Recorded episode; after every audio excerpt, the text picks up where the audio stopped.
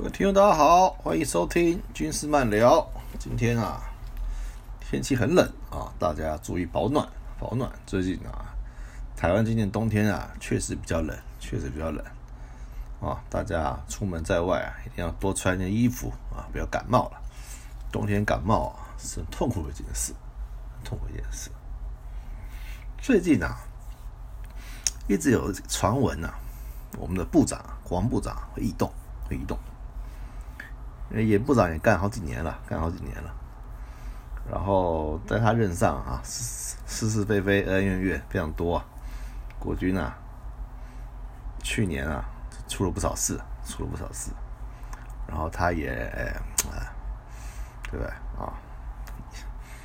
有时候该负责任还是要负，还是要负，对可能有，可能高层挽留或怎样吧。反正他也觉得他应该阶段性任务达成了。就就就应该啊，要离要离开，要离开了。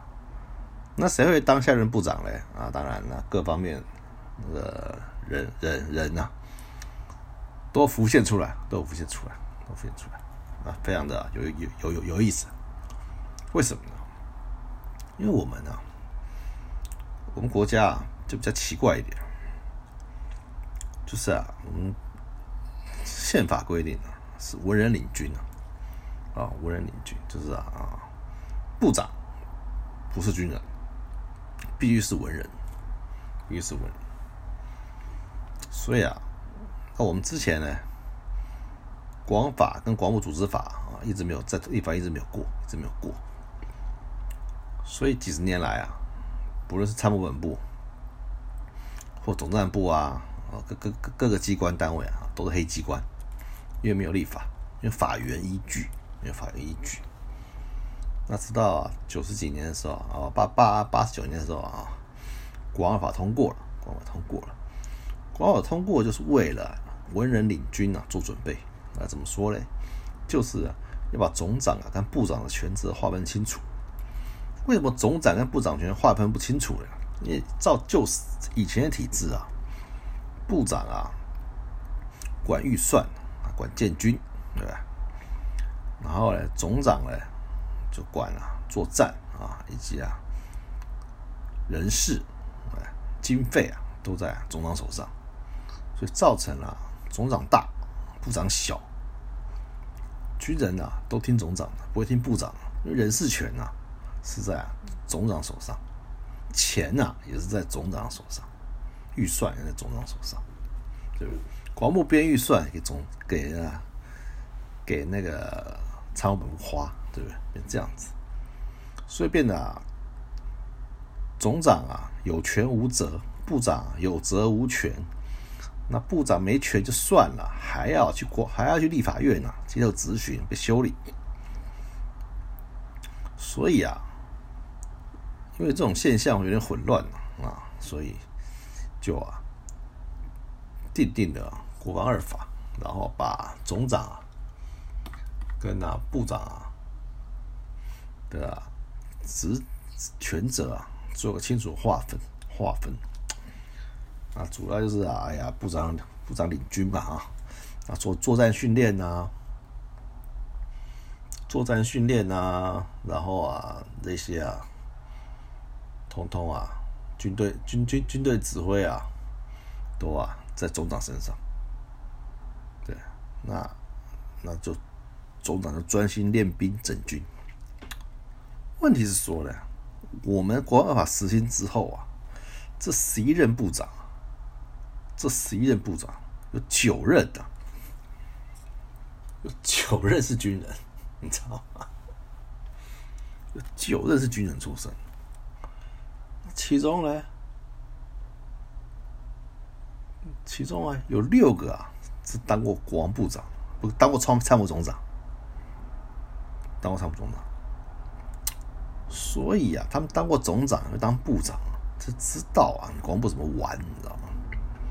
而且啊，往往啊，因为虽然是部长啊，是不是以管军政为主，他他往往啊，他又喜欢去插手啊，管啊军队的事，他也喜欢去管啊军队的事，去管啊，对不对？去管啊军队上的实际运作，变得啊部长啊越当越大，总长啊越当越小。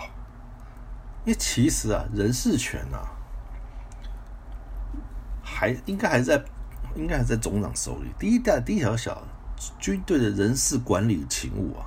人管呢是在总长手上，可是啊，因为部长拿走了，部长拿走了，那其他的东西，对不对？其他一般啊，军事行政上的东西啊，军事作战训练上的东西啊，那部长啊也有他自己的理念呐，他可能是恶性循环嘛，可能他当总长的时候啊没办法发扬，你知道吗？没有办法发挥，因为被部长压着，级别嘛，对不对？部长级别力最大。等他的部，等他当了部长啊，他的战略指导啊就出来了，就出来了。那又要僭越到了总长的权责，可总长能不听吗？对不对？学长讲话了，还是得听啊，对不对？就变成说啊，部长什么都管，教育训练、作战、建军备战、发展，他什么都管，他自己累得半死。然后呢，总长、副部长他们跟小媳妇一样。对不对？打杂跑腿，打杂跑腿，久而久之啊，哎，各军司令也是一样，久而久之啊，就渐渐失能了，也不是失能了，就变得是说啊，部长啊，权力啊大到不行，大到不行，然后啊，军中的大小事他都要管，连阿兵哥酒驾啊，对不对？在外面啊调皮捣蛋啊什么啊，通通都要管。他通通都要管，对不对？军纪他也要管，对不对？以前军纪检讨会啊，也是部长主持，真是啊，莫名其妙，莫名其妙。所以啊，变成部长啊，事必躬亲啊，事必躬亲，对不对？这不是一个正常现象，这不是正常现象。那问题是说呢，部长在啊部里面，在国军里面啊，那呼风唤雨，对不对？可是啊，他在内阁成员里面啊。他又不是啊，各政党，各政党的核心人物，也就是说啊，他不是打天下那批人，他不是选举的那批人，他只是啊，因为有军事背景或怎么样啊，被啊这个政府啊请来啊当部长的，虽然是请来啊，可是啊，在在这个政府里面啊是没有什么地位的，是啊，不是自己人呐。不是自己人呐，知道吗？就是说啊，没有办法像一些啊政务官呐，或是什么，或或一些官员呐，可以上达天听啊，或者得到啊陈封啊的绝对信任，不是，大家都相敬如宾啊，久而久之啊，大家都会来欺负你。你国防部啊，毕竟这个啊资源充沛的地方，对不对？上到啊政府首长。下到啊，对不对？民意代表都会来啊，分一杯羹啊，来嘛弄，对不对？对不对？他标不到你案子啊，对不对？你看，像国军，你看我们昨天讲的，国军主要训场，对不对？各个县市政府啊，都在欺负你，都要跟你要钱，对不对？国防部啊，也沟通不了，也只能啊，通通啊，花钱摆平。那这样子啊，民意代表就有政绩了啊，对不对？自然会得会得选票嘛。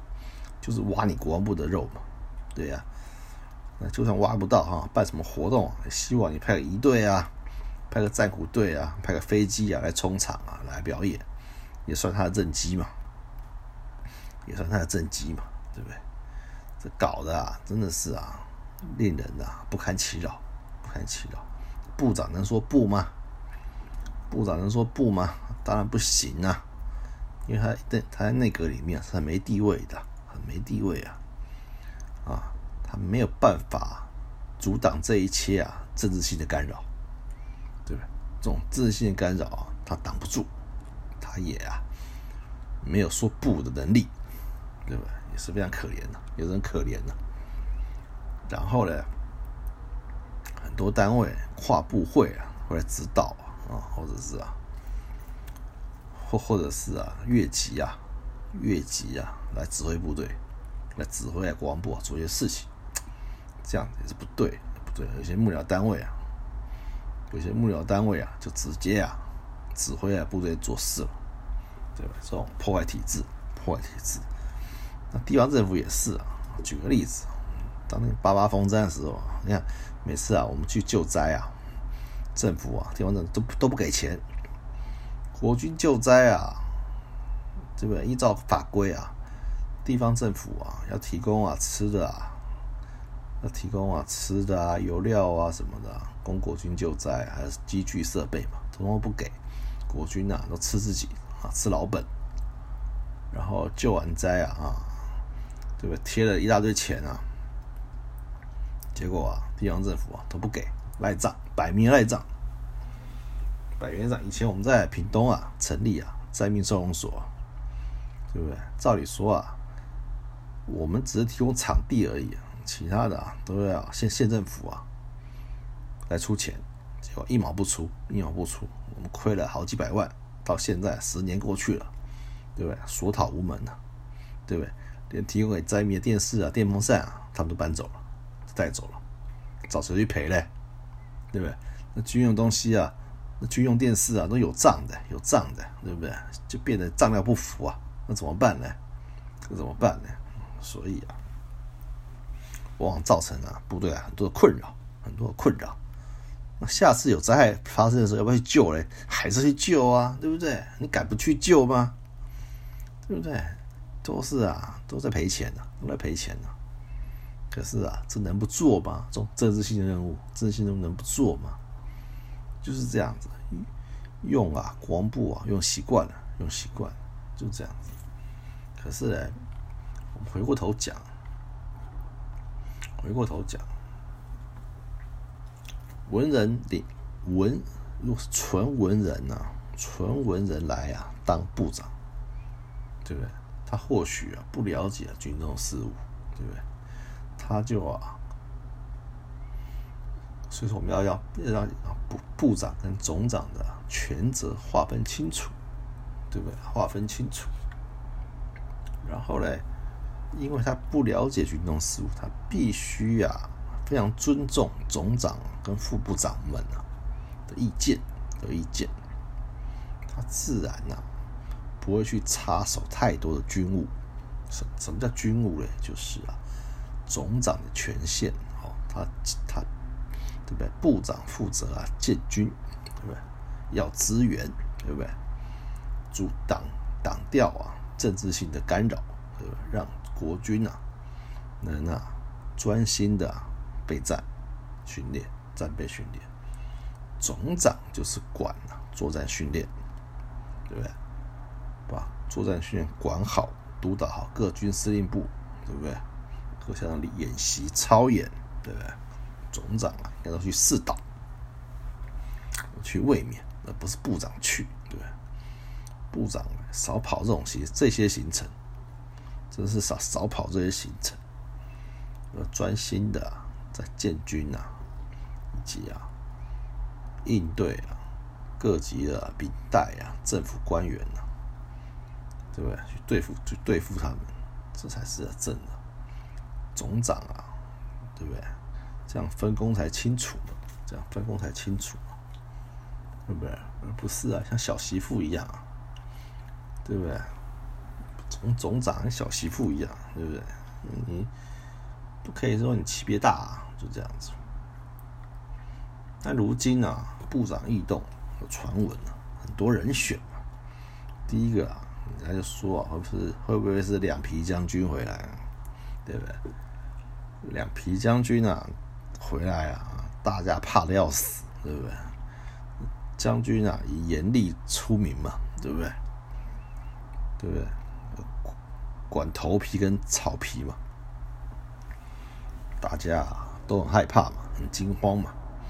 可是啊，目前看起来他还在整顿国安局啊，还在整顿安全局啊。看起来他应该暂时还不会来。那如果是国安会秘书长啊，顾秘书长的话，那就有意思了，因为他绝对是啊，总统啊。最信任的几个人之一，对不对？而且还是纯文人出身啊，是律师出身的，对不对？他他他当过经管会，也当过国安会，对不对？所以的的的的主委啊，跟秘秘书长，那快速的让他经历很多啊职务，那会不会当部长嘞？来贯彻，来贯彻总统的对国防的意志？对不对？这个啊，我不知道。可是啊，如果他来当好处，就是啊，可以。如果他真真心为国防部好的话，他可以啊，帮啊国防部啊减少掉很多啊政治性的干扰、政治性的干扰以及啊不必要的公差行为，让啊。国军，那他如果他够在够尊重啊总长的职权的话，那我们的分工会比较好，而不是一个大的啊穿着西装的军人啊在指挥啊所有的部队，所有的将领，对吧？对不对？我们的部长啊，虽然都换西装了，这本质上啊还是个军人，还是在做军人的事情，而不是做啊。一个文人部长该做事情，对不对？去政府啊，要资源啊，要更好的福利啊，对不对？去为啊政策啊辩辩护啊，这才是啊。去立法院啊，对不对？跟啊立委啊不抗不卑不亢啊，来啊，因为我们执毕竟是执政党嘛，对不对？然后去啊发挥它的最大的功能，照顾官兵的生活。对不对？而不是去管呐，啊，防卫作战的构想啊、想定，对不对？就算攻击绕台啊，觉得啊，你你你进洞里面看啊，也是啊，干扰啊军事人员作战，对不对？你下令也不对，也不对啊，你不下令也不对啊，纵然是军人出身，所以啊。如果是啊，纯文人当部长啊，可能会有一番新的风貌。这个，我不知道。可是啊，我绝对相信，绝对相信啊，如果再是一个军人来当部长，那王部还是这个样子，还是在部会里面啊当模范生啊，当好媳妇，当小媳妇。而且啊，官兵的反应很有意思。官兵反而希望啊，大鹏部长啊再回来当部长，这这太有意思了。大鹏部长啊，以前啊在当军职的时候啊非常严格，非常霸气。可是当了国防部长之后啊，反而很受官兵的欢迎，有些基层官兵，对。因为他就是典型的一个大家长姿态啊，对？来啊，面对官兵，而且啊，他在立法院的表现啊，对，除了不卑不亢之外啊，还会跟啊立委啊没道理的立法委员啊，对不对？发生就发生了肢体的对抗，对不对？打官兵看就是爽。对不对？官兵看就是爽，觉得说这个有 gas，嗯，全心全意是为我们的，对不对？自然赢得官兵的欢迎。而且大王部长啊，任上啊，废除了很多啊不必要的行政琐事，例如啊，什么休假回报啊什么的。